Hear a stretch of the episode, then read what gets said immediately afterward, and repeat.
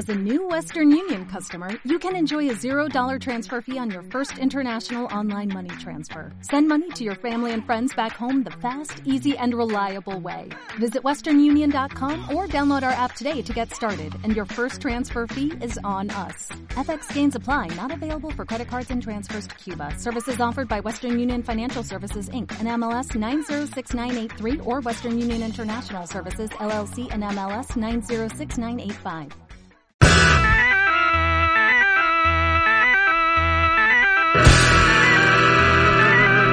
Bienvenidos a El Cuadrilátero.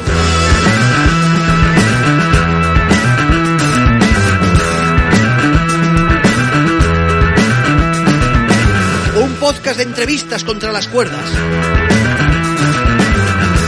Donde la literatura remontará un combate que tenía perdido a los puntos.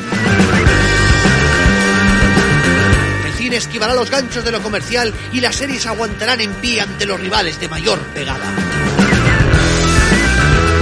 donde visitaremos la vitrina de títulos de los grandes creadores musicales. Y el teatro resolverá por cao fugaces peleas contra el presente. Queridos aspirantes, en este ring cuya es la cultura, no está permitido tirar la toalla. El combate va a comenzar. Segundos fuera.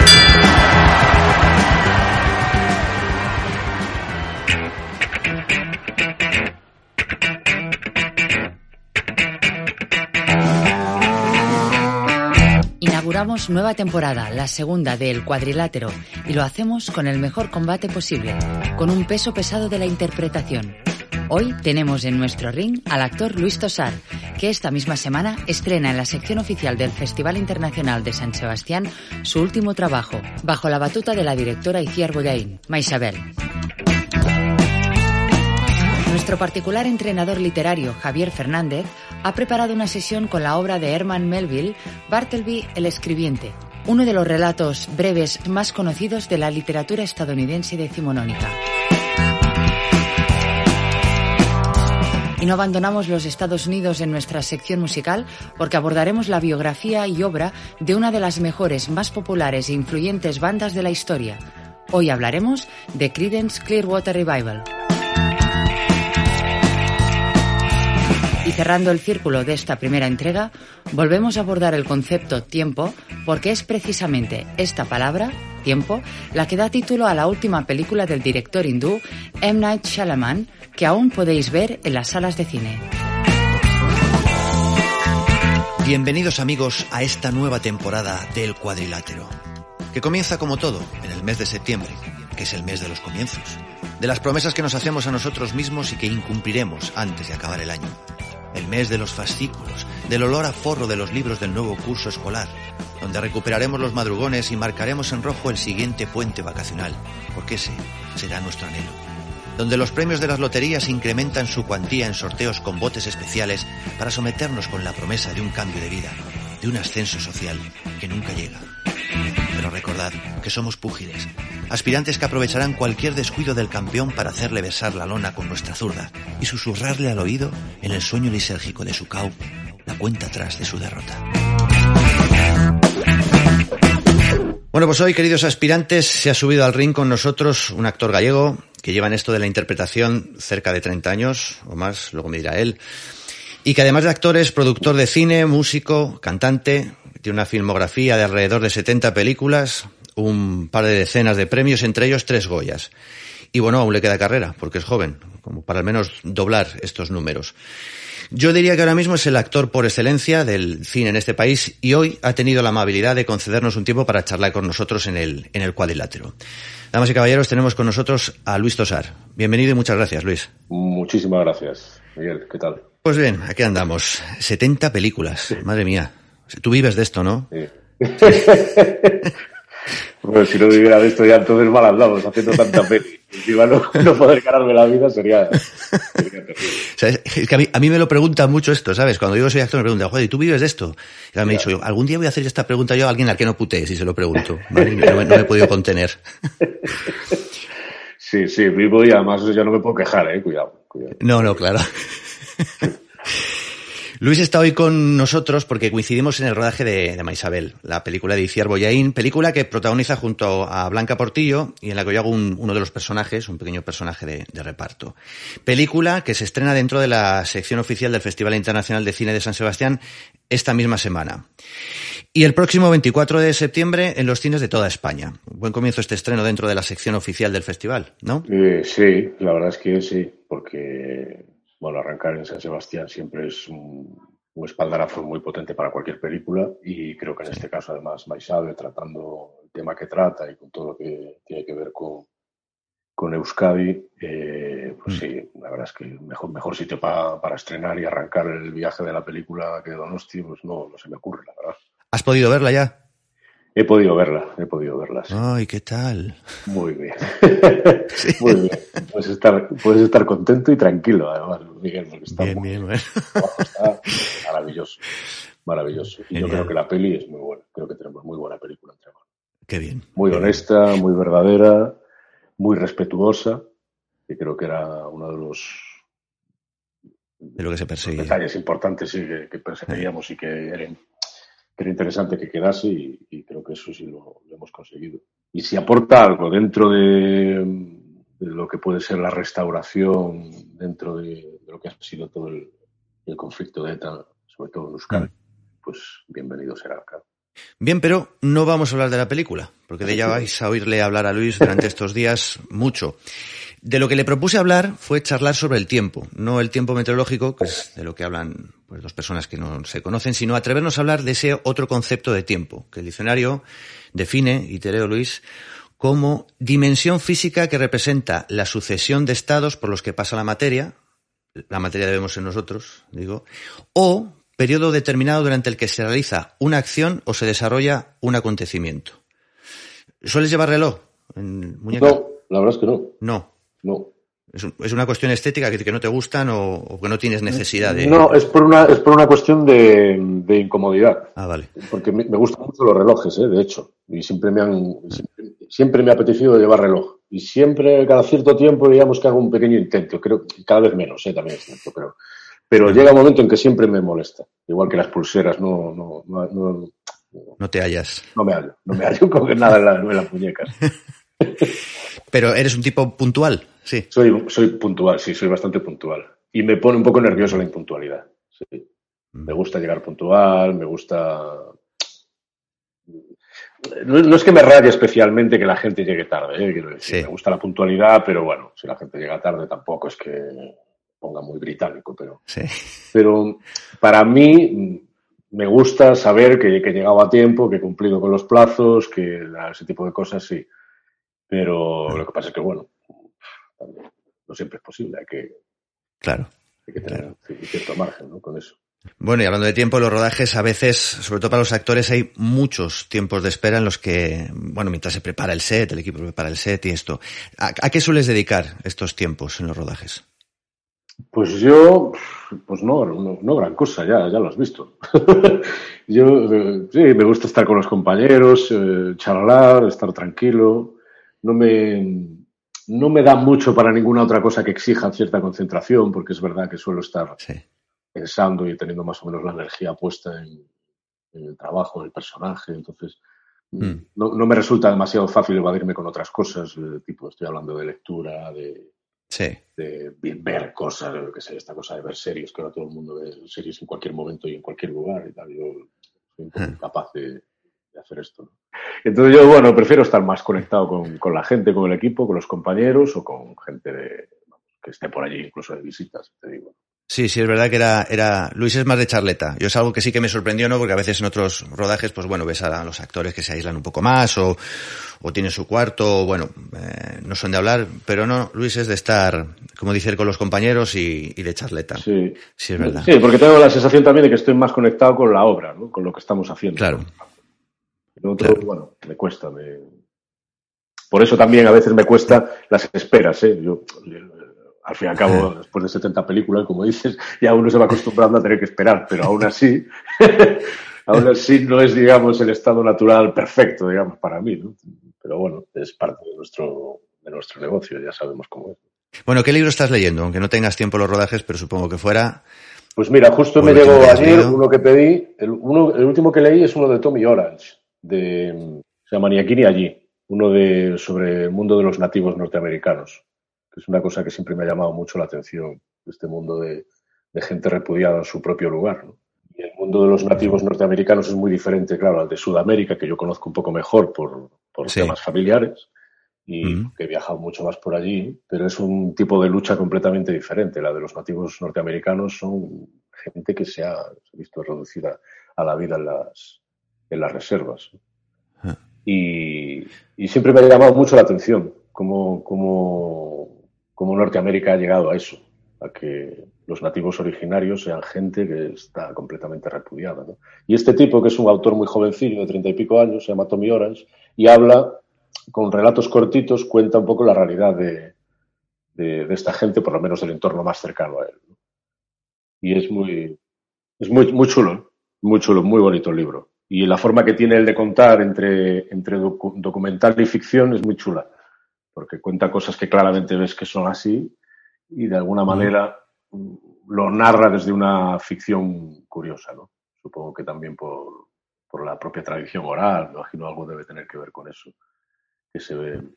Hay algo como que te, recuerda a otras cosas que uno ha visto o ha leído. Sí. Los americanos. Y luego ahora ayer me llegó un libro que me interesa mucho leer, que justo no sabía ni que existía, pero justo leyendo un artículo el otro día en el periódico, vi que, había este libro sobre, sobre historias de la frontera con Portugal. Se llama Historias La Raya, creo, desde Alonso de la Torre. Me llegó ayer, que es el que empezaré a leer estos días, que siempre también es otro tema que me ha gustado mucho, el tema fronterizo, ¿no? Y yo como soy de Galicia y he vivido también mucho, muy en contacto con la frontera con Portugal, hay muchas historias de contrabando que también, bueno, oías desde que eras pequeño. Y, creo que aquí en este libro cuenta mucho de esto. También la frontera con Extremadura, que ha sido tradicionalmente un, lugar de encuentro entre contrabandistas de ambos lados. Pues mira, cerquita estoy yo por aquí. Estoy hoy en, cerca de Montijo. Oye, qué bueno.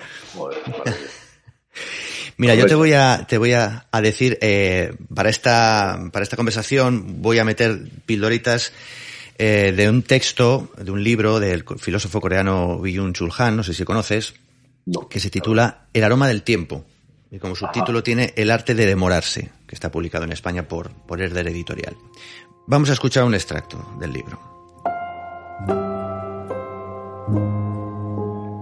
La crisis de la época actual no es la aceleración sino la dispersión y la disociación temporal. Una discronía temporal hace que el tiempo transcurra sibilante sin dirección y se descomponga en una mera sucesión de presentes temporales, atomizados. Con ello el tiempo se hace aditivo y queda vacío de toda narratividad.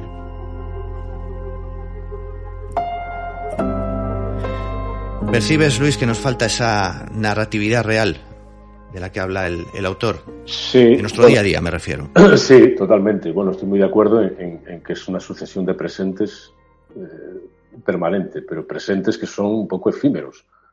Porque sí tengo la sensación de que, de que hemos entrado en una rueda que tiene mucho que ver, evidentemente, con las redes sociales, con la forma que hemos encontrado de comunicarnos en los últimos tiempos, y que es, es muy instantánea es verdad y, es, tiene sus ventajas y, podemos enterarnos de las cosas al minuto de que ocurran, pero también desaparecen casi a la misma velocidad. Es cierto que es que es todo, todo se convierte fragmentación. en una fragmentación brutal que, que, creo, la que creo que no somos conscientes de cuál es el calado que puede llegar a tener.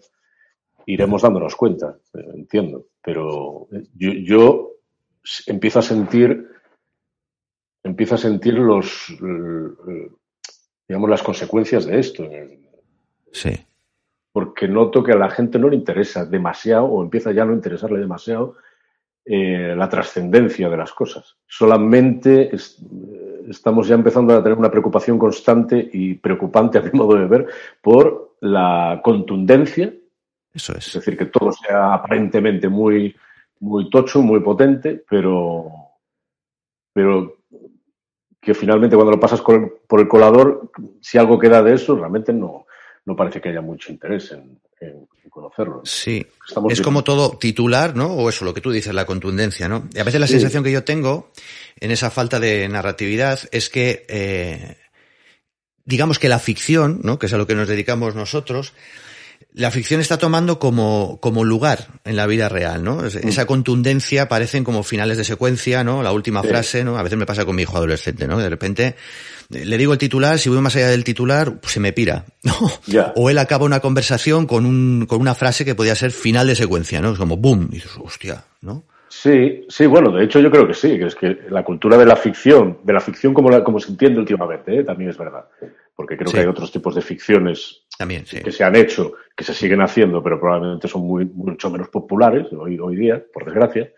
Pero las populares, las que están a la orden del día, han creado un código que es un código de inmediatez. Y lo que tú mm. dices es, eh, es como que, es verdad que los chavales jóvenes, la, adolescencia, cierran como en, las, como en las series. O sea, cierran las conversaciones o las abren o directamente las ventilan como que es una cosa totalmente inmediata. Que a mí me pone un poco nervioso porque es la sensación de decir, pues tío, esto es la vida. La vida no es la ficción, al fin y al cabo. Vale que nosotros la hagamos y nos dediquemos a esto, pero la vida es otra cosa.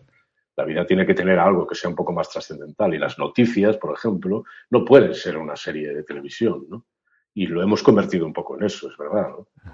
Que a mí me da la impresión de que todo nos coloca en un lugar un poco indolente con respecto a lo que ocurre en el mundo, ¿no? Y yo creo que esto también lo hemos visto con todo con el mundo de Afganistán. Todo, Llega un momento en que ya solo te interesa el relato potente de cómo, de cómo es la huida, pero casi poco lo que está pasando realmente. ¿no? Pues si te pone nervioso cuando llega la adolescencia, tus criaturas ya vas, vas a flipar. no quiero ni pensarlo. No, no, no. Bueno, este filósofo coreano también dice que la ausencia de pautas temporales no comporta un aumento de la libertad, sino de desorientación. Es decir, a veces pensamos que la libertad pues nos la facilita o nos la otorga la, que no haya pautas establecidas, que no haya vínculos, ¿no? Y él defiende justo lo contrario, es decir, que, que determinada eh, acotación o que las cosas estén acotadas nos otorga un esquema al que siempre podemos regresar, que nos sorprende o que nos desorienta y sobre el que podemos jugar a ser libres, más o menos. ¿Cómo de acotado te gusta que estén las cosas, por ejemplo, en el trabajo? ¿Te gusta tener claro los límites o es algo que por el contrario te agobia y prefieres tener la posibilidad de, eh, bueno, hasta cierto punto improvisar? pues mira, no sé. Sería una mezcla. Depende del director, ¿no? Sí, creo que depende de muchas cosas, claro. Del director, de ti mismo, de lo que estés haciendo, de cada cosa en concreto, ¿no? Porque creo que hay secuencias dentro de películas que de repente pueden, pueden pedir más improvisación y seguramente sea lo más conveniente hacerlo así. ¿no? Luego creo que hay otras en las que claramente uno tiene que intentar extraer la, la esencia de lo que está haciendo respetando el texto de la mejor manera posible. Yo siempre he sido bastante respetuoso con el texto en general, porque creo que que los guionistas se pasan en muchas ocasiones, no siempre evidentemente, pero en muchas ocasiones, muchísimo tiempo dedicados a crear un texto que luego a veces los actores llegamos y lo desbrozamos como nos, como nos sale del nabo, por así decirlo, casi sin ningún respeto, ¿no? Y eso son horas de trabajo detrás, ¿no? Entonces creo que lo primero, en cualquier caso, es examinar si es que de ahí hay algo que, bueno, de lo que se pueda prescindir por una buena razón o no, y bueno, y en todo caso hacerlo. Y luego, si se puede añadir cosas de la propia cosecha, creo que siempre está bien porque hay gente, interpretativamente hablando, súper creativa y eso es una maravilla cuando es. Yo cuando veo compañeros que, que son capaces de improvisar y siempre con acierto, eso es una maravilla, porque luego hay otros que, bueno, pues no siempre lo haces bien, ¿no? Que dices, pues improvisar ya sería una mierda. Cojones, pero bueno. Yo creo que eh, todo, todo tiene sus momentos y, y, yo creo que te da, la seguridad te la da, a mí, por lo menos en mi caso, me la da para improvisar, tener lo otro muy controlado, tener lo otro muy sabido, muy, muy bien posado, eh, que esté, digamos, asentado corporalmente, por así decirlo, y a partir de ahí sí, me siento seguro para, para improvisar con... Sí, sí. Yo creo que es importante eso, ¿no? Tener determinados puertos que sabes que están ahí fijos y que, y que en esos te puedes mover, ¿no? Si, si la libertad es absoluta, por lo menos a mí me pasa, incluso a nivel teatral también, si, si te pones a improvisar sin saber muy bien cuáles son las, las cotas o hasta dónde puedes llegar hasta dónde no tal, eh, bueno, es difícil retomar, que la improvisación tenga la libertad suficiente y la confianza como para luego saber que, que vuelves al punto donde todos estamos en, en, común, ¿no? Sí. porque además, porque además si no hay un cierto código, sobre todo cuando improvisas con compañeros, dices, ¿a dónde puede llegar esto? Es que igual no llega a ningún lado. Si no tenemos todos una idea de hacia dónde recoger en caso de que haga falta, ¿no? Yo en cuanto a este tipo de, esquemas o de, de, pautas, ¿no? Que habla el filósofo, eh, sobre todo temporales, ¿no? Mm. A mí me pasa, por ejemplo, cuando, bueno, hay veces me voy a, un monasterio allí en Tarragona, en Pulet, me tiro allí una semana si quiero concentrarme en un trabajo, en la escritura o lo que sea, y el, la rutina propia del monasterio, horarios, el sueño en silencio, las comidas, todo esto que parece que te limita, en realidad me hace ser mucho más productivo en el trabajo. Es decir, yo puedo acabar la jornada de trabajo a las nueve y media de la noche con todo lo que había planificado ese día hecho, eh, sin haberme cansado demasiado y me puedo acostar y duermo de puta madre. Sin embargo, si estoy en, en casa, que es, es más difícil tener los horarios, compatibilizar con, con los críos, familia y demás, eh, me cunde menos el día, eh, tengo que alargar luego por la noche que, que acabo reventado y al final duermo como el culo. Sí, y te concentras menos probablemente. Es decir, en vez de acabar yo con el día... Sí, acaba el día contigo. En vez de acabar yo con el día, acaba el día conmigo. Sí, yo te entiendo perfectamente, porque a mí también me pasa. Yo, yo desde que soy papá, sí. mi vida dentro de casa es mucho más caótica. Yo antes, cuando vivía soltero, digamos, le dedicaba mucho tiempo al trabajo, pero también porque me lo podía organizar con total libertad.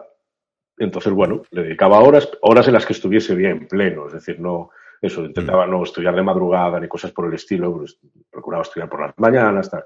Claro, ahora es, verdad que mi vida eh, es mucho más caótica en ese sentido para el trabajo, ¿no? Pero es cierto que, por ejemplo, la peli esta que, hemos hecho juntos, vais a ver, yo esta peli la preparé con, con, Juan Carlos Coraza, con un coach. Sí. Y eso, esa pequeña rutina que establecimos para ir preparando en sesiones el, el personaje, estudiando, analizando, tal, me vino de miedo como Dios, realmente. Por lo que tú dices, porque esa rutina, en este caso no era diaria, pero casi, durante un, durante un tiempo me hizo pues, aprovechar muchísimo mejor todas las horas que le dediqué, pero muchísimo mejor, noté mucho la diferencia. No, no está claro que las rutinas y el, el, dosificar, todo eso funciona, ¿no? Hay una de las cosas que, que, trabajando contigo me he dado cuenta, esto no lo iba a contar, pero ya lo cuento.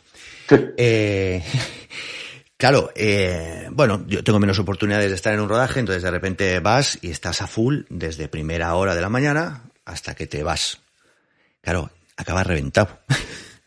y yo veía, señor Luis Tosar, que, bueno, iba tranquilo, relajado, iba dosificando a lo largo del día toda, eh, todo el trabajo. Claro, eh, se notaba que al final de rodaje él estaba mucho más entero, sobre todo porque además al día siguiente volvía a rodar y el otro también, y el otro también. Sí, no, no, pero es que, sí, bueno, es que esto al final también es entrenamiento. Yo, yo, yo, yo creo que los deportistas en eso también nos enseñan mucho de cómo, evidentemente, no tienen, tienen cosas que ver, yo creo, pero en, esencia probablemente estemos lejos de eso, de que, esto sea un deporte, porque también depende de que haya momentos de inspiración. Pero creo que a veces nuestro error de los actores, de los artistas, es dejarnos ir solo a la inspiración. Porque ahí es cuando, sí, cuando entras en que si no ocurre, no ocurre, te frustras, entonces te cansas, entonces te desconcentras, entonces no, no, eres, no eres práctico, pragmático, pero hay que sacar adelante el trabajo porque mañana no se puede repetir. Es que esa es la realidad también, ¿no? Que al final es trabajo y tienes que hacerlo y tienes que intentar hacerlo bien. Sí, sí. Así es. ¿Cómo te gusta perder el tiempo, Luis? Pues mira, yo hace ahora, hace un rato, antes de que empezáramos nuestra conversación, estaba cortando unos troncos. Esto lo hacemos mucho también allí, en el País Vasco. Sí, no, sí. Lo que pasa es que yo era, era como, soy un poco, un poco más vago, entonces lo hago con motosierra eléctrica. Pero sí, estaba ahí cortando. Es que tengo un jardín y le estuve haciendo una cabaña a mi hijo una cabaña de madera y tal, una cosa, y llevamos con este proyecto ya casi un año. Y ya estos días por fin lo estamos acabando y estaba justo ahí con unos troncos que se, de, parte del árbol que se rompió durante la nevada, la filomena, y entonces estaba ahí restaurando un poco el, sitio. Y eso es una, una, de las cosas con las que a mí me mola perder el tiempo porque por lo menos hay algo que ya queda hecho. No como lo nuestro, que nosotros hacemos, nos dedicamos a algo en lo que sí, creemos que hacemos cosas y luego no sabemos realmente si eso está, si, va a algún lado, si llega algún espectador o no, no sé. Por lo menos si cortas una madera está cortada. Está cortada. Y si la metes en una cabaña, está ahí para siempre ya. Claro. Oye, ¿qué tiempo te gustaría volver a, recuperar o a vivir? Si es que hay alguno, ¿eh? No sé si eres de los que les gusta hostia, volver a vivir ese tiempo, ese momento. Eh, no soy muy nostálgico yo, ¿eh? la verdad. Antes lo era mucho más. ¿eh? Como buen gallego lo era mucho más. Antes era muy melancólico y era como que todo, todo tenía que volver a ser como antes. Pero hace tiempo que me desprendí un poco de eso. Y no. No sé si es que no lo soy o es que no me gusta entrar ahí. No, no, no lo tengo tan claro realmente. Pero... Bueno, y que con la edad se nos pasa todo también, ¿eh? Sí, supongo. Entonces, bueno, yo estoy viviendo ahora una época de mi vida que es maravillosa. Tengo, tengo críos muy pequeños que tampoco me dejan irme mucho por las ramas. Entonces, estoy muy, muy en el día a día. Es un presente que reclama. Claro. claro, y lo disfruto mucho además.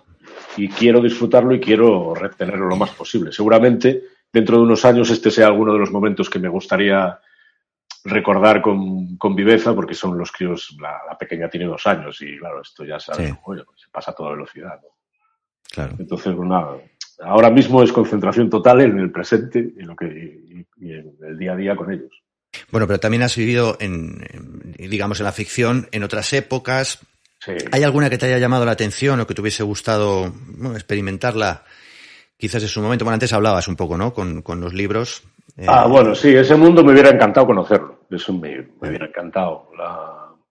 Porque también creo que es un poco es un poco fantasía porque yo vi mucho, mucho western de pequeño con mi padre. Mi padre era súper aficionado a las vaqueradas. Es verdad que éticamente ahora probablemente si reviso cualquiera de estas películas no, no me hará mucha gracia porque casi todas, casi todas aparece, digamos, la figura del, del nativo americano y el anglosajón colono, colonizador como lo que son, mm. como lo que son hoy más que nunca casi te diría. Y, y seguramente no me haga mucha gracia, pero siempre me ha llamado mucho la atención el mundo de los, de los pioneros, sobre todo. No tanto de los colonizadores, que además están en mucha historia, sino de los pioneros, de la gente de a pie que se iba a buscarse la vida en un lugar en el que no tenían ni idea de qué podía ocurrir. ¿no? Ah. Que es un poco la historia de hoy día también, con cualquier migrante, ¿no? Al fin y al cabo. Sí. Mira, si quieres, si quieres tener una, una visión distinta del western para que no lo lleves tan, tan mal. Hay un libro que se llama Desacoplados de Jordi Claramonte que hace un, digamos, una revisión del western eh, a, través de la filosofía. Y ya verás cómo te entra mejor. Ah, tratando los personajes, ¿no? Habla de los personajes como seres desacoplados. ¿No? Y échale un vistazo, yo creo que te va, te va a gustar. ¿Cómo Vas a poder ver más western sin, sin tener este, este sentimiento un poco, ¿no? Que, ya. Sí, es que yo, por ejemplo, hace poco, ¿cuál, cuál fue la que vi? Centauros del Desierto, creo que la volví a ah. ver, estaba en la 2. Y, wow, tío, era, un poco deprimente ver ah. claro, la visión que hay, cómo se tratan los personajes. Además, esta cosa que, claro, que tenemos los, los blancos, que es de, que nos parece que de indio puede hacer cualquiera, ¿no? Y pintas a uno y lo hace. Y fuera. Y fuera. Pero más que esto ha cambiado un poco ya. Oye, hay una tendencia ahora, volvemos al, tema tiempo, de alargar la, adolescencia en la forma de vestir, de, actuar, de contarnos en las redes sociales. Y bueno, hay gente que incluso a pesar de ser padres y, tener ciertas responsabilidades como hablábamos, pues siguen saliendo por la noche. De tal manera que consumimos nuestro tiempo, pero lo hacemos sin envejecer o, en un intento de no, de no envejecer. Eh, de tal manera que este filósofo coreano dice que podemos llegar a morirnos sin haber completado ciclos vitales. ¿no? Estás, eh, eh, que podemos tener la sensación de, que morimos a destiempo, ¿no? Como que hay un montón de cosas que no, que no hemos acabado. ¿tú, tienes miedo a, no, digo a envejecer, a cumplir años, me refiero? ¿O es algo que afrontas con, mm, dignidad, sin problema, el paso de las etapas? Yo intento afrontarlo de la, de la manera más sana posible, y, pero cuesta trabajo, ¿eh?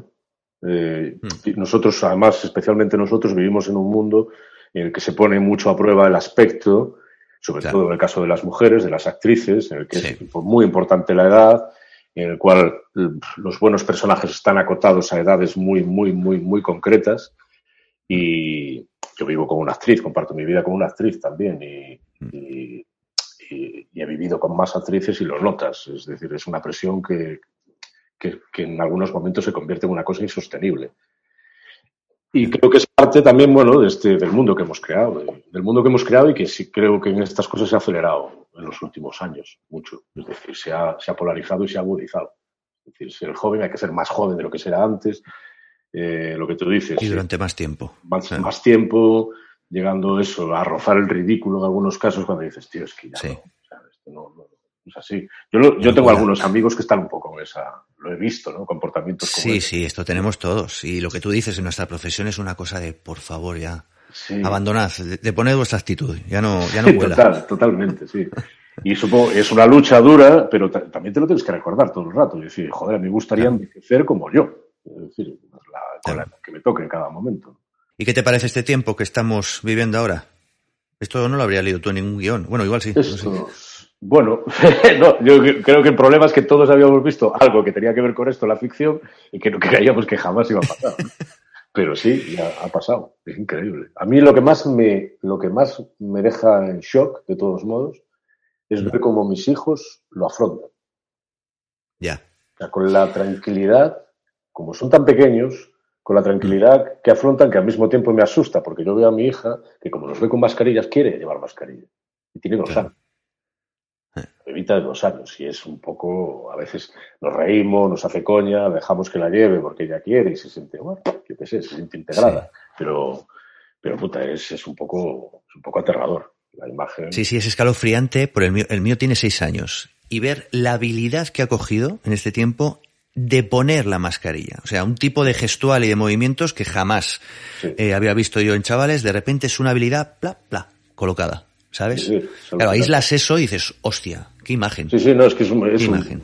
sí, haber adoptado estas formas que para nosotros era una marcianada, que era, bueno, hace nada, estábamos pensando, joder, los chinos que siempre andan con mascarilla, que para nosotros, que no sé qué, ¿no? Y ahora, claro, nos parece. ¿no? Bueno, acabará, acabará, ¿no? Puta, espero que sí, espero que sí.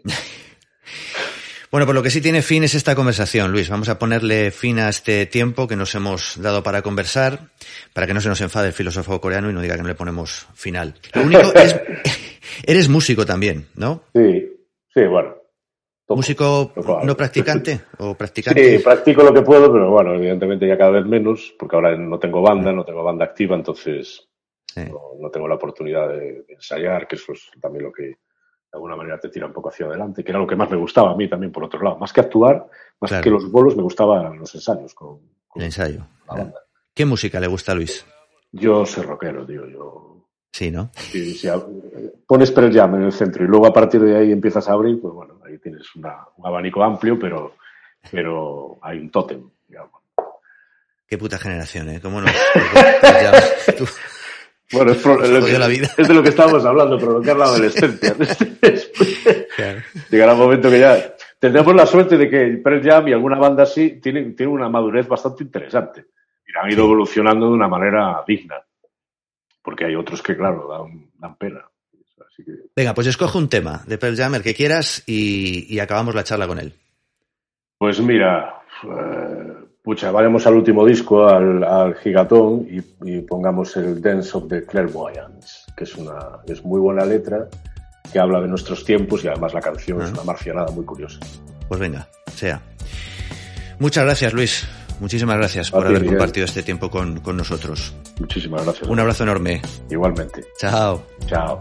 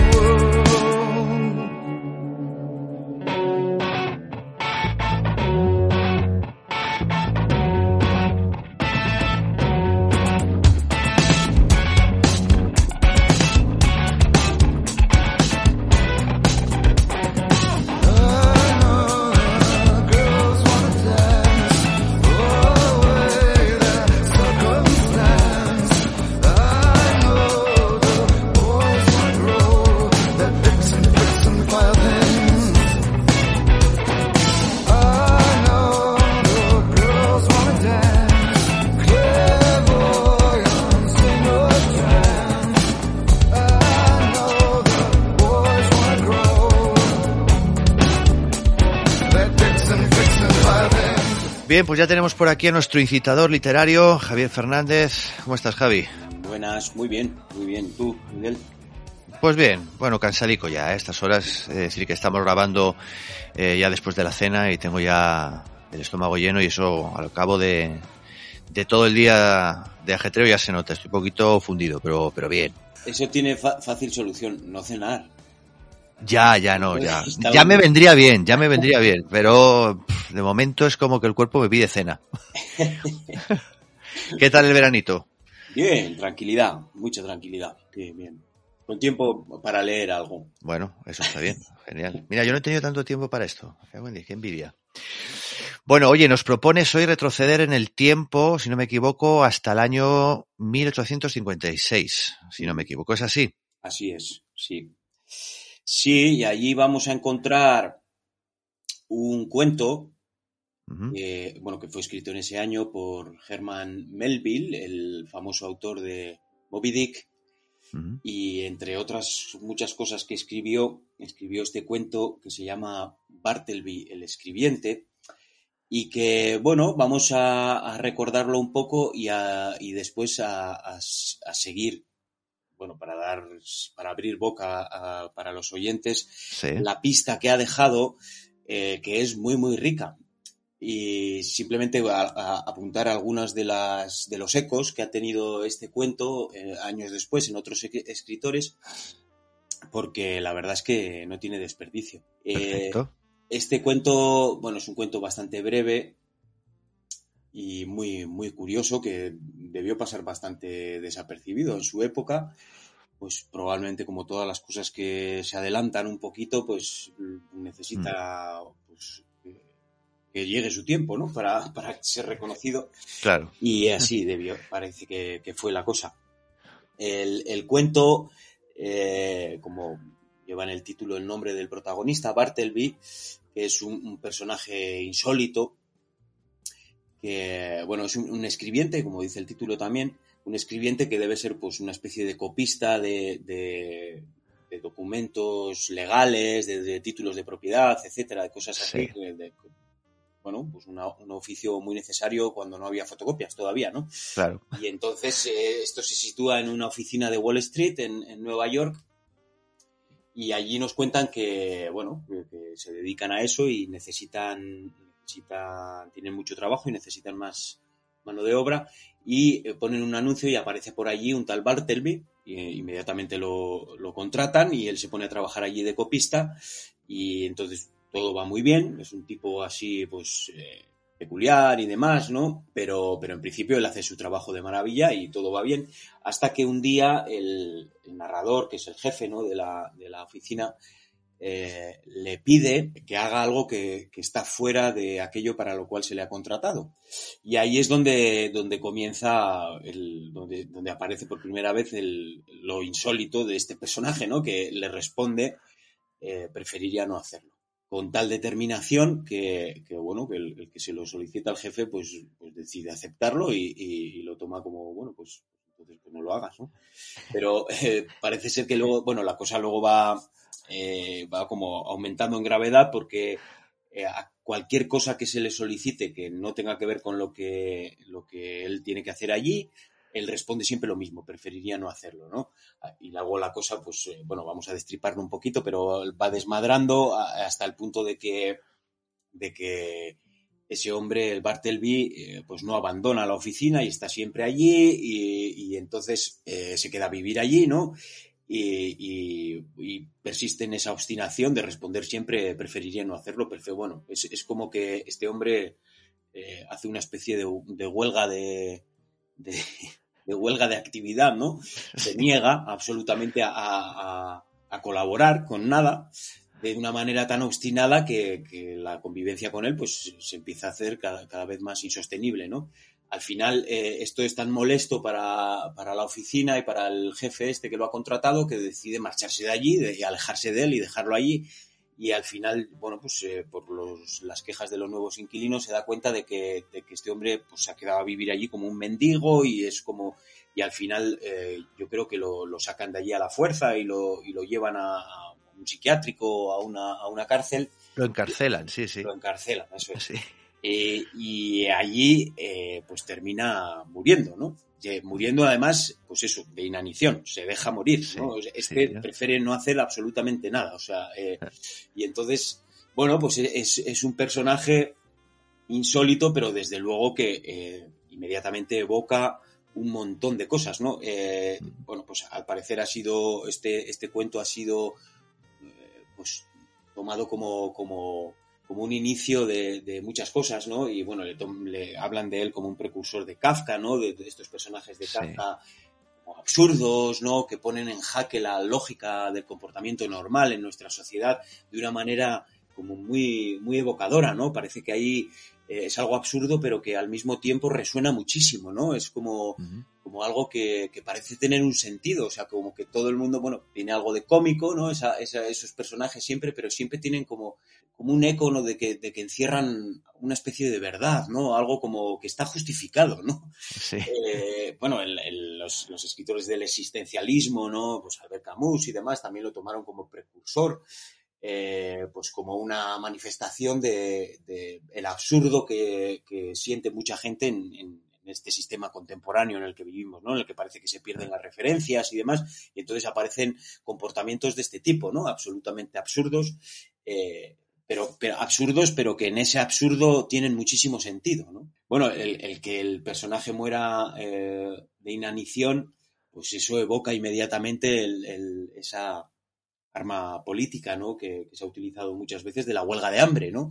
En este caso parece ser que, este personaje no tiene absolutamente ningún motivo para, no está protestando contra nada, ni, pero, pero desde luego eso evoca, ¿no? Esa, esa especie de, negación de la vida que le ha tocado vivir, ¿no? Y es como una, una, acusación ante el mundo que le ha tocado vivir por supuesto, eh, lo, literario es lo, que lo lleva a otro nivel que no es político ni nada de eso, ¿no? Aunque tenga todos esos ecos, es esa, esa aparente falta de motivación, ¿no? Que es, es lo que lo convierte en un personaje tan fascinante. Y bueno, eh, eh, decía que vamos a, continuar un poco en la estela con otras recomendaciones, esa es la primera, ¿no? Bartelby, el escribiente de Melville, pero bueno, unos años después, no hace mucho, Enrique Vila Matas, este, este escritor catalán, que, bueno, ha, ha desarrollado su, su, obra literaria siempre eh, alrededor del propio hecho literario, ¿no? Él escribe obras de ficción, pero que son siempre de medio ficción, él siempre juega con esa, estar como eh, escondiendo un poco las manos, ¿no? O sea, él saca ahí unos textos y te dice que son de no sé quién, y, pero luego resulta que no son, inventa escritores, a veces aparecen citas que son atribuidas a alguien pero son de otro. Entonces siempre es un juego alrededor de ese, del, hecho de escribir en general y muchos de sus personajes pues son eh, escritores o a veces eh, unos escritores o editores que va en, recuerdo el libro extraordinario y muy recomendable que se llama em, Dublinesca, bueno, que, van a, Dublín allí a asistir al entierro de la literatura, bueno, siempre, siempre en torno a estas cuestiones, ¿no? Y entonces él sacó un libro que se llama Bartleby y compañía, que es del año 2000, en el que retoma, bueno, este, este cuento de Melville y lo pone como punto de partida al personaje, ¿no? Como una especie de modelo eh, eh, ético y estético ¿no? para otros escritores, un modelo de gente que, eh, de escritores que han decidido dejar de escribir. Entonces, este libro de Vila Matas, Bartelby y compañía, es pues una especie de ensayo que va y viene y, sobre diferentes autores, muchísimos, ¿no? Mm alrededor, de, muchas maneras, alrededor de este hecho de dejar de escribir por los motivos que sea o de estar un poco en, desacuerdo con la propia condición de escritor, con todas esas contradicciones. ¿no? Mm. Y bueno, eh, es un libro en sí muy recomendable y, bueno, sí, con, muchísimas noticias de, muy curiosas alrededor de este hecho ¿no? y sobre el hecho de escribir. Y, bueno, muy bien escrito, como siempre, con, sucede con Vilamatas. Y eh, por último, vamos a, dejándonos llevar por este libro eh, de Vilamatas, eh, vamos a, recomendar otro libro de otro escritor que, es uno de los de las estrellas estas de, que saca aquí Vilamatas de escritores que dejaron de escribir, que es Robert Balser, Es un, escritor de comienzos de la primera mitad del siglo XX suizo, es uno de los más importantes en lengua alemana, escribía en alemán. Y bueno, tiene un libro muy bonito, también muy recomendable, que se llama El Paseo. Es un libro, un mm. libro muy cortito y delicioso, muy bonito. Pero bueno, el caso es que eh, Robert Balser, el motivo para dejar de escribir de Robert Balser, que estuvo sin escribir los últimos 28 años de su vida, fue, eh, bueno, desde fuera algo que estaba visto como una locura, pero una locura bastante peculiar. Lo, ingresaron en un psiquiátrico en Gerisau, ahí en Suiza, y él se dedicó a dar paseos, debía ser un hombre muy afable muy pacífico, pero se dedicó a, dar paseos eh, el resto de su vida allí y a rechazar su, de alguna manera su condición de escritor. saben eh, algo de lo que le sucedía porque daba paseos con otro escritor que luego eh, publicó pues, un libro con los paseos ¿no? y con lo que hablaba con él.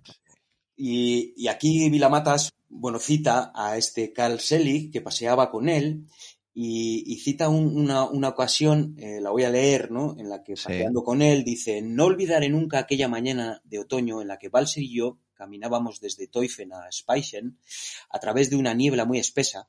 Le dije aquel día que quizás su obra duraría tanto como la de Gottfried Keller. Se plantó, un escritor alemán muy famoso, se plantó como si hubiese echado raíces en la tierra, me miró con suma gravedad y me dijo que, si me tomaba en serio su amistad, no le saliese jamás con semejantes cumplidos. Él, Robert Balser, era un cero a la izquierda y quería ser olvidado.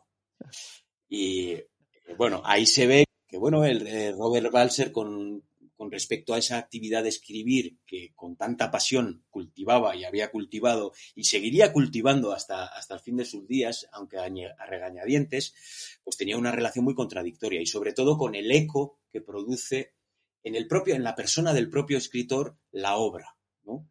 Ahí parece que hay como esa pelea, ¿no? Es como que yo con eso que he escrito ya no tengo nada que ver y a mí no me vengáis con, flores, ni con, ni con alabanzas, ni nada, eh, porque yo ya no tengo nada que ver con eso. Él siguió escribiendo, y esto es muy interesante, eh, en, en, lo que luego se han llamado microgramas, que eran pues ¿Qué es esto? ¿Qué es esto? Es unos escritos que él hacía en cualquier papel que encontraba por ahí con lápiz y, escribía en, un tamaño microscópico y, luego pues los debía guardar por ahí y, afortunadamente fueron recuperados y los editores se han tomado un trabajo enorme en, descifrar aquello, supongo con lupas y demás y con todos los problemas que se pueden imaginar eh, para publicarlo.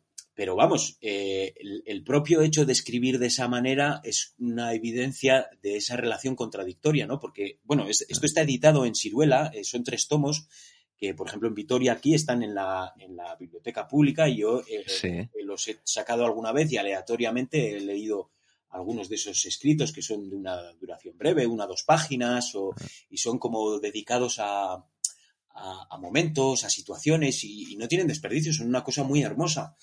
Eh, pero claro, el propio hecho de escribir de esa manera, con esa intensidad y con esa belleza, pero al mismo tiempo esa contradicción, ¿no? Esa contradicción tan grande, ¿no? Y bueno, yo recomiendo esa, ese paseo de, Robert Balser o otra novela de Jacob Gunten, que es como una novela de un joven que está en un, en un, en un centro de educación que se llama Bejamenta.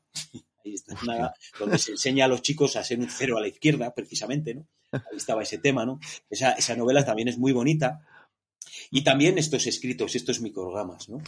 Y por último, eh, me he acordado, y ya terminamos con esto, de eh, uno de los prólogos que hace Antonio Machado a, sus eh, poemas completos, que son muy bonitos los, también los poemas, por supuesto, pero los prólogos estos son muy bonitos y evidencian pues esa persona tan, tan buena y tan magnífica, ¿no? Que era Antonio Machado y tan profunda y tan llana al mismo tiempo, ¿no? Mm. Pero el comienzo de uno de ellos eh, de otra manera, pero también eh, saca a la luz ese conflicto del escritor con lo que ha escrito y con, eh, en este caso, lo voy a leer también, es breve, el, hecho de tener que revisarlo para una reimpresión, ¿no? Y el conflicto que, le supone al escritor enfrentarse con lo que ha escrito y esa, esa especie de extrañamiento, ¿no?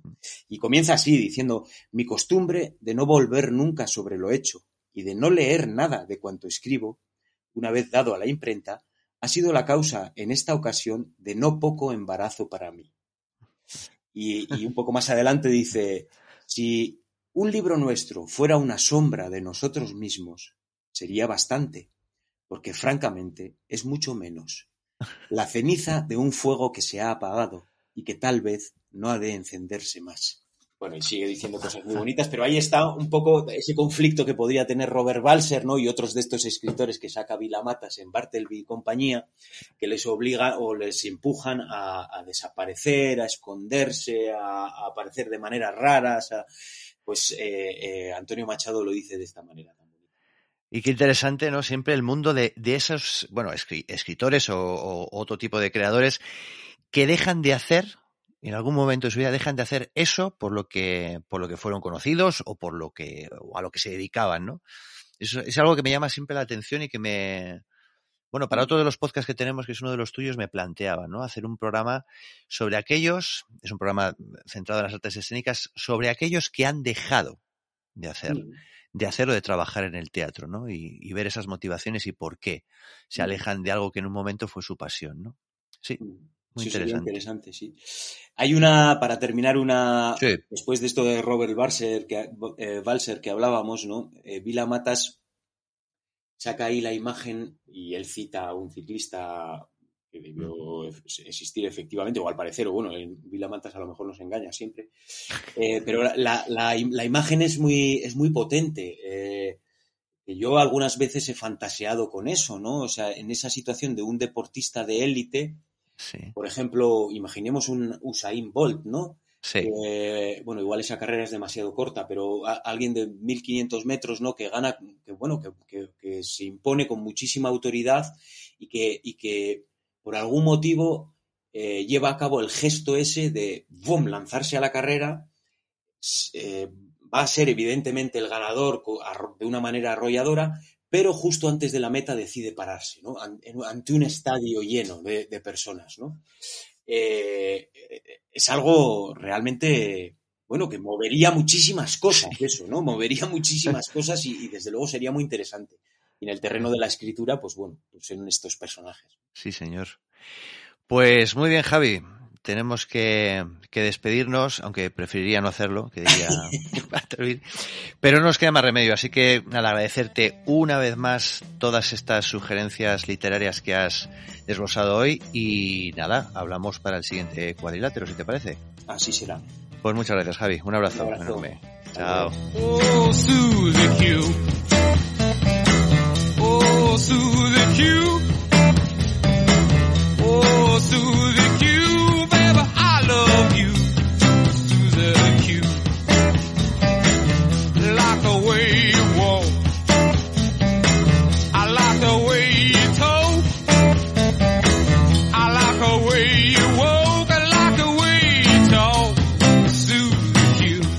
Que estás escuchando es un tema original de Dale Hawkins titulado Susie Q, versionado por una de las bandas más influyentes y populares de todos los tiempos, considerada como una de las mejores bandas de rock de la historia. Este single fue su primer éxito y el único de la banda que no fue compuesto por John Fogerty. Estamos hablando, como ya habréis adivinado, de la Creedence Clearwater Revival. Durante apenas seis años de existencia gozaron de un enorme éxito y sembraron las semillas de una influencia casi universal sobre el mundo del rock. Su carrera explotó de forma meteórica. En menos de dos años pasaron de no ser nadie a codearse con la realeza del negocio. Pero el final llegó con idéntica rapidez y su breve existencia terminó entre agrios choques de personalidades, demandas judiciales y rencores que en algún caso se prolongaron hasta la muerte. La crónica de Creedence Clearwater Revival es la de cómo el éxito puede destruir a una banda. Nunca sabremos qué hubiesen dado de sí de haber continuado unos años más, pero su herencia, desde luego, basta para situarlos a la altura de los más grandes.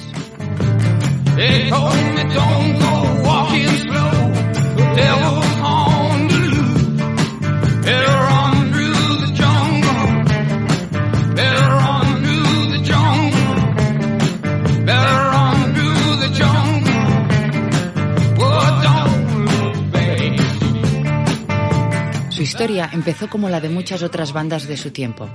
John Fogerty, Doug Clifford y Stuart Cook se conocieron en el instituto, donde formaron un trío instrumental llamado The Blue Velvets. A principios de los 60 se convirtieron en la banda de acompañamiento de Tom Fogerty, el hermano mayor de John, que entonces ejercía como cantante. Allí estaban ya los cuatro miembros de la Creedence, aunque por aquel entonces no tenían un estilo demasiado característico e imitaban el sonido de diversos artistas de los años 50, con énfasis en las baladas y el rock and roll más melódico. Aquel estilo, claro, quedó repentinamente anticuado tras la aparición de los Beatles. Más o menos por la época en la que firmaban contrato con la Fantasy Records, los Blue Velvets empezaron a sufrir cambios internos. El pequeño de los Fogerty, John, era con diferencia el más talentoso de los cuatro y no tardó en convertirse en la principal fuerza creativa. Primero se hizo con el puesto de cantante porque su voz tenía más personalidad que la de su hermano mayor, quien quedó relegado al puesto de guitarrista rítmico. También empezó a hacerse cargo de la composición. Como consecuencia, el estilo empezó a cambiar y el sonido años 50 fue sustituido por otro más cercano al de las bandas hippies californianas. Ahora sí, aquello empezaba a sonar más parecido a la futura Creedence.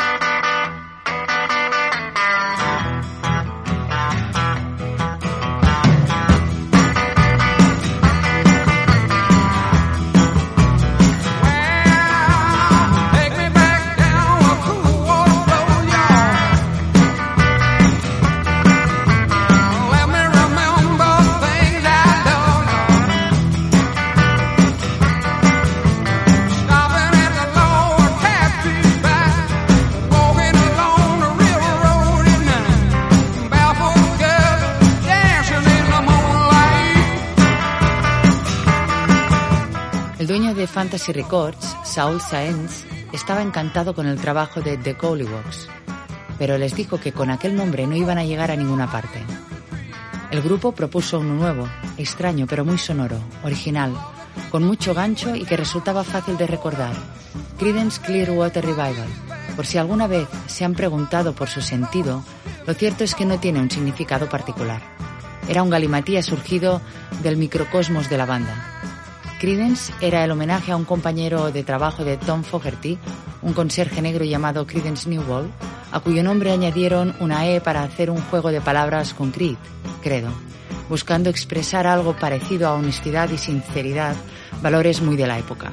La palabra Clearwater la sacaron del anuncio de una marca de cerveza, Olympia, aunque también les gustaba el término por sus implicaciones ecologistas. Y lo de Revival era como un chiste que aludía a la transformación del grupo. Eran los mismos cuatro componentes de antes, pero con un nuevo nombre, nuevas funciones, un nuevo estilo. Atrás quedaba la estética en plan años 50. Poco podían imaginar entonces cuán alto les iban a llevar todos esos cambios.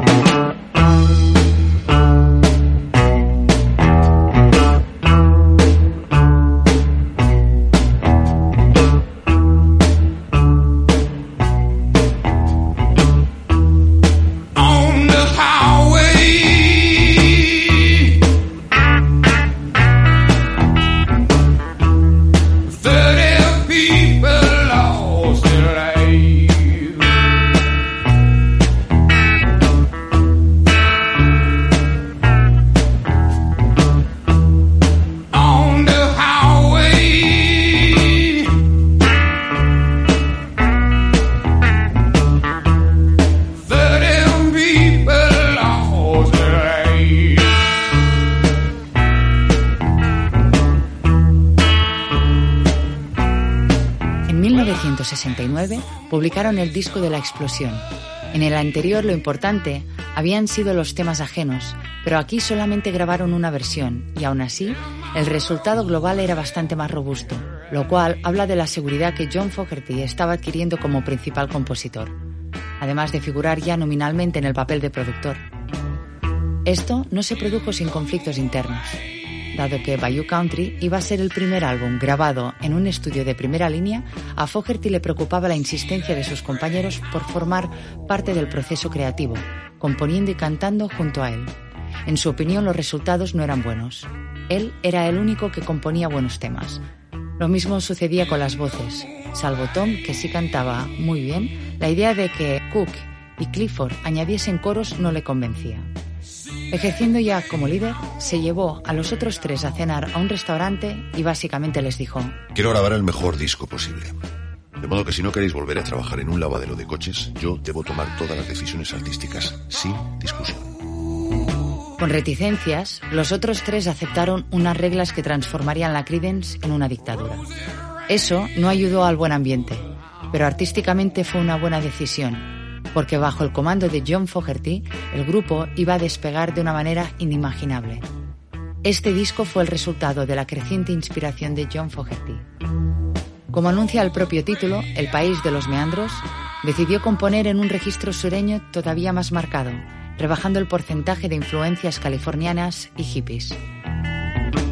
Mientras otros grupos de su época seguían experimentando con la psicodelia, la Creedence empezó a cultivar un estilo de raíces que entonces se consideraba contracorriente.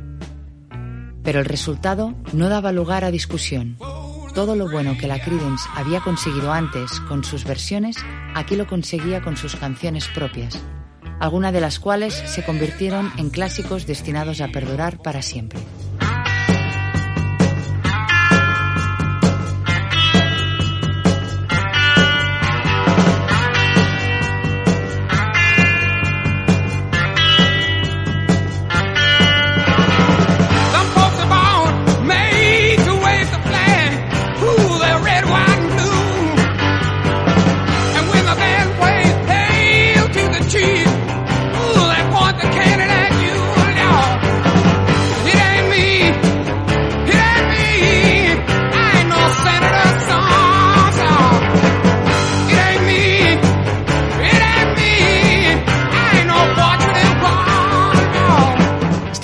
Escuchando el tema Fortunate Son de su cuarto álbum Willie and the Poor Boys.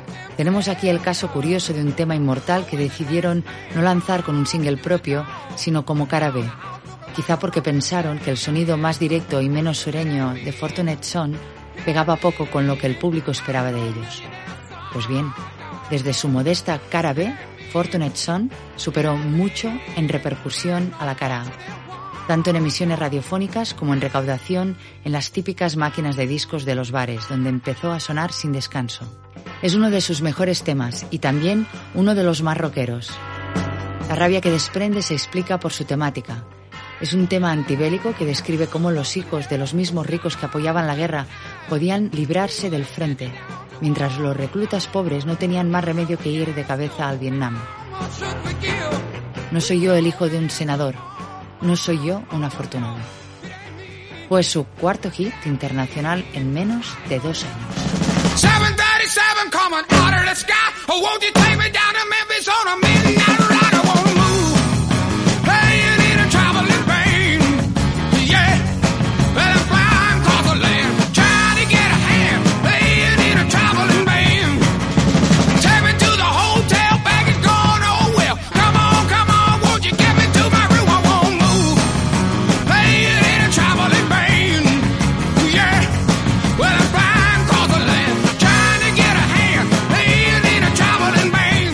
1970 publicaron Cosmos Factory, considerada la obra maestra absoluta de la Creedence, su mejor LP, y lo cierto es que alcanzaron un nivel de calidad insultante.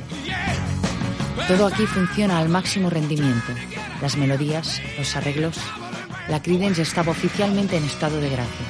Cabe decir que el disco fue grabado en mitad de considerables tensiones, el rápido ascenso comercial y una actividad agotadora estaban minando el ambiente dentro de la banda, donde la dictadura de Fogerty causaba no poca acritud. Pero desde el punto de vista artístico no se notaba lo más mínimo. Tan solo unos meses después sacaron un nuevo álbum, Pendulum, penúltimo disco del grupo que puede considerarse su último gran clásico. El nivel de las composiciones estaba un poco por debajo de los discos anteriores, pero esto es un mero ejercicio comparativo. Tanto crítica como público lo recibieron con los brazos abiertos y Pendulum fue otro gran éxito, con toda justicia. Well, you wake up in the morning, you hear the work bell ring, and I march you to the table. You see the same old thing. Food upon a table. There's no fork up in the pan. But you better not complain, boy. You get in trouble with the man. Let the midnight special shine a light on me. Let the midnight special shine a light on me. Let the midnight special shine a light on me. Let the midnight special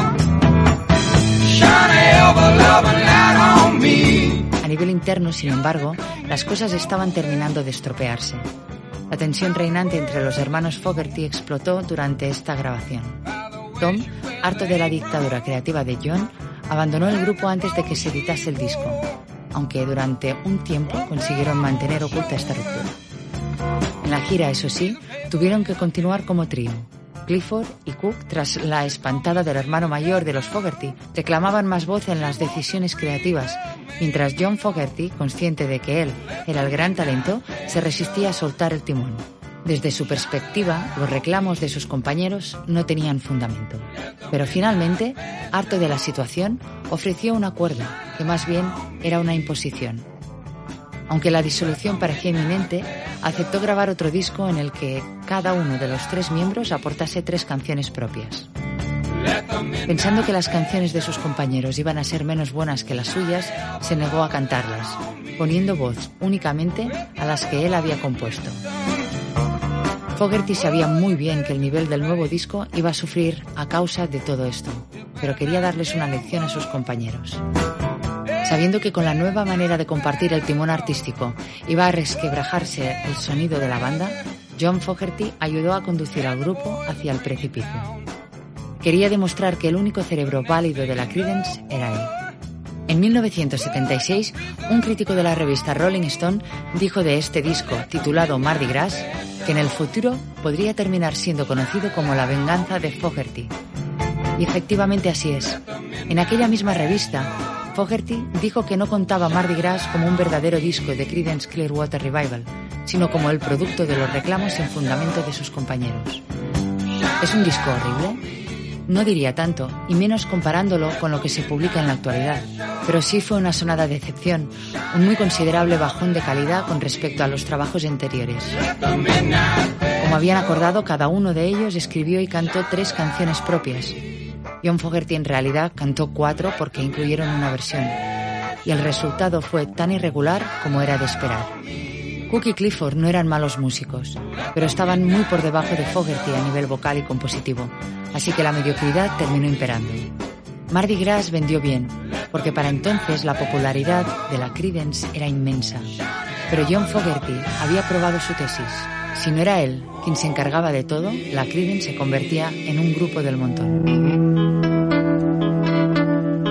La breve gira de Mardi Gras hizo poco por cambiar el destino del grupo, y a finales de aquel mismo año, 1972, se anunciaba oficialmente la separación. Una ruptura que dejó heridas que nunca llegaron a curar. Para empezar, la relación entre John Fogerty y su hermano Tom había quedado agriada y nunca se recuperaría. Cook y Clifford formaron Creedence Clearwater Revisited, un intento de seguir exprimiendo la marca comercial que se terminaría transformando en un mero ejercicio nostálgico. Por su parte, John Fogerty inició una episódica carrera en solitario con éxito desigual, negándose a interpretar temas de la Creedence para no darle derechos de autor a Saul Saenz, el ejecutivo de la discográfica que había fichado a la Creedence y que según Fogerty les había estafado. En 1980 la Creedence se reunió puntualmente para actuar en su antiguo instituto bajo el viejo nombre de The Blue Velvets, pero la relación entre ellos continuaba arruinada. John Fogerty iba por un lado, desentendiéndose del catálogo de la Creedence y teniendo problemas judiciales con su antigua discográfica. Cook y Clifford siguieron por su propio camino. Nunca volvió a producirse otra reunión pese a que podemos suponer que se les ofreció cifras enormes. De hecho, cuando la Creedence fue admitida en el Rock and Roll Hall of Fame, John Fogerty puso como condición para actuar en la ceremonia que el bajista y el batería de la Creedence no fuesen invitados a tocar junto a él. En cuanto a Tom Fogerty, se había embarcado en una carrera en solitario, aunque con mucho menos éxito que su hermano menor, y finalmente murió de sida en 1990 contagiado durante una transfusión quirúrgica, mientras la relación entre ambos hermanos continuaba sin haberse arreglado. John Fogerty no conseguía deshacerse de sus rencores. Había cedido los derechos de las canciones de la Creedence, pero eso le produjo bastantes sinsabores cada vez que la música que él había compuesto era usado de manera que él no le gustaba. En años recientes su actitud ha cambiado, al menos públicamente, y se muestra abierto a una posible y potencialmente muy lucrativa reunión de los tres miembros supervivientes. Pero tanto Cook como Clifford se niegan alegando que tienen pocas ganas de volver a soportar la personalidad del antiguo líder. En fin, un epílogo largo y desangelado para lo que fueron seis años mágicos de uno de los mejores grupos de rock de todos los tiempos. Las rencillas y los asuntos legales poco nos importan hoy. Lo verdaderamente relevante, lo que de verdad quedará siempre, son aquellas impresionantes canciones.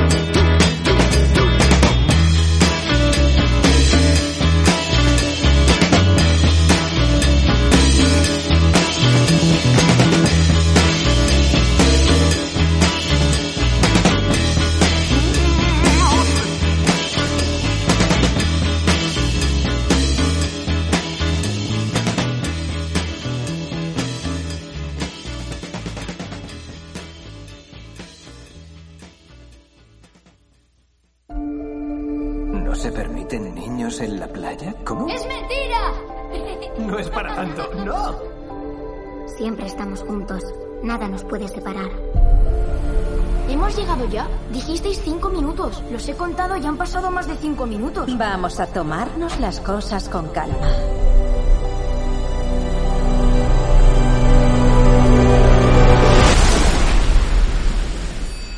Vaya, es increíble que haya encontrado esto por internet. Parece que esta playa no es tan secreta. ¡Hala! ¿Cómo han dejado esto aquí? ¡Son del hotel! ¡Están oxidadas! ¿Qué pasa? Han encontrado cosas del hotel en la arena.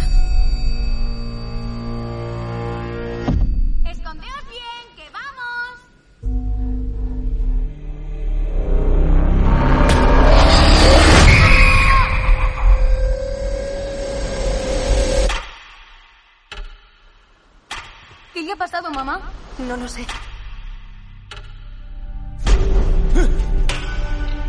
¿Qué le ha pasado? El cadáver se ha descompuesto. ¿Cuánto tarda un cuerpo en descomponerse? Siete años. Pero acaba de morir. Un momento. ¿Y los niños? ¡Trent! ¡Cara! ¡Venid aquí! ¿Habéis visto a mis hijos? ¿Mamá? Eh, estoy aquí.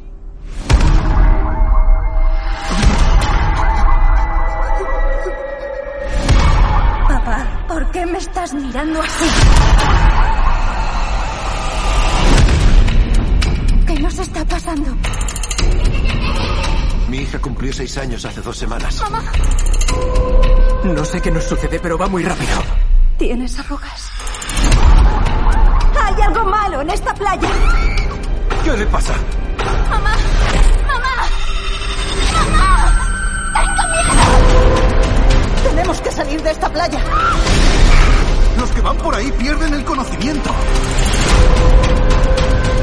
Si llega ese saliente, puede que lo consiga. ¿Por qué se para? ¿Por qué se para? ¡Cara, despierta! ¡Despierta! Ellos tienen que saber qué pasa aquí. ¡No lo sé! ¡Mentiroso! Mira, ¿Qué es eso? un mensaje. Siempre estamos juntos, nada nos puede separar. Están conectados a algo más grande.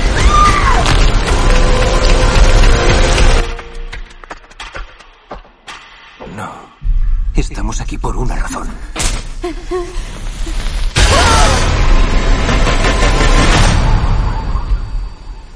Acabáis de escuchar la amalgama sonora del tráiler de la última película de M. Night Shyamalan, titulada Tiempo. Y es el film del que hablaremos a continuación. Pero antes, un aviso y una recomendación. El aviso. En este fragmento del programa haremos los llamados spoilers sobre el argumento y la trama de la película. Y ahora la recomendación. No dejéis de escuchar esta parte del programa, aunque no hayáis visto aún la película. Vivimos una época en la que se huye de aquello que nos pueda quitar la sorpresa, como si esta fuese el mayor de los atractivos que puede depararnos un evento. Pero es que en esta película, más allá del argumento y de las sorpresas que te pueda deparar la trama, hay una profundidad emocional no evidente y una lectura que se alarga más allá de los 108 minutos de duración que tiene este trabajo. Avisados y recomendados quedáis.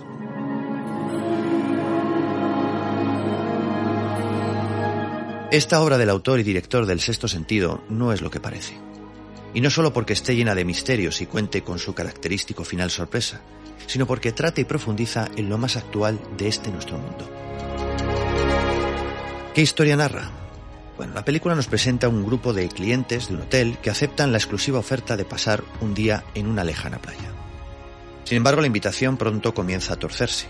No se podrán ir hasta que el personal del hotel no les recoja. El acceso está cerrado por una verja, el bravo oleaje y una gruta excavada en rocas infranqueables, sin vuelta atrás. Pero hay un factor más. En la playa, el tiempo se acelera. Cada media hora allí equivale a un año de vida.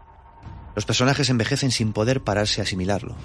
Los que eran mayores mueren al poco de llegar, los que eran niños pierden su infancia a cámara rápida, incluso un chiquillo se convierte en cuestión de horas en un adulto que se lamenta de que jamás tendrá baile de graduación. Esto es lo que narra. Pero, ¿qué está contándonos realmente? Pues algo que en ningún momento se menciona en la película. Algo que un gran porcentaje del público que visione la cinta ni siquiera será consciente. Puede que incluso algunos de los que hayáis visto ya la película ni siquiera hayáis reparado en ello. Lo que nos está contando realmente es la vivencia del confinamiento a causa del coronavirus. Encerrados en un lugar donde las paredes de las casas son las rocas de esa playa. La única salida es el mar abierto, pero donde cualquier intento de salir termina con el protagonista ahogado, la misma forma en la que el coronavirus acaba con nosotros. Los ancianos son los primeros en caer. Los niños pierden la infancia. Todos y cada uno de los seres encerrados aceleran sus fobias y enfermedades, tanto físicas como mentales, como nos pasó a muchos durante el encierro. Y todos, absolutamente todos sentimos que el tiempo se nos está robando de una manera acelerada. Todos, absolutamente todos salimos más viejos del encierro.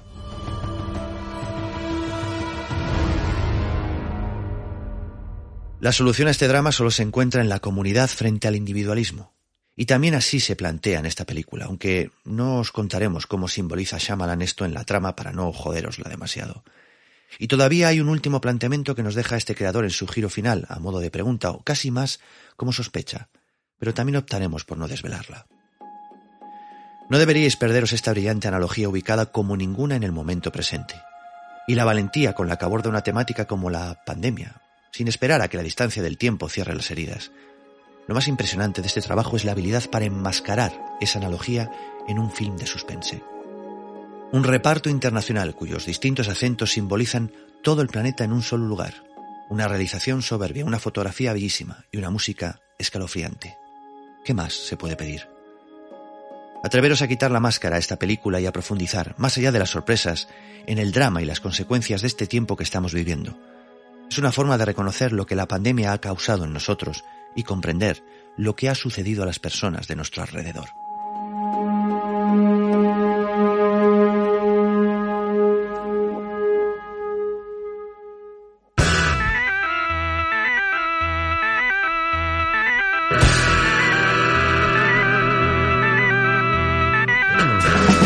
Bueno, queridos aspirantes, y hasta aquí la velada de hoy.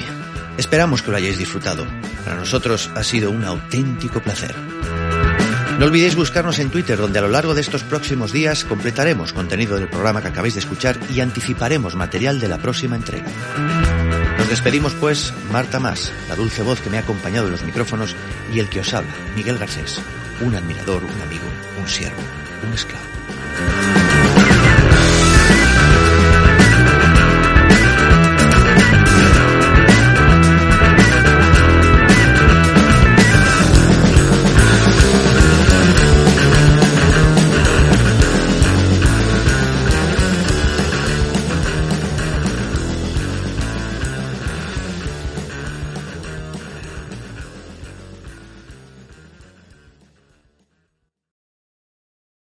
As a new Western Union customer, you can enjoy a $0 transfer fee on your first international online money transfer. Send money to your family and friends back home the fast, easy, and reliable way. Visit westernunion.com or download our app today to get started, and your first transfer fee is on us. FX gains apply, not available for credit cards and transfers to Cuba. Services offered by Western Union Financial Services Inc. and MLS 906983 or Western Union International Services LLC and MLS 906985.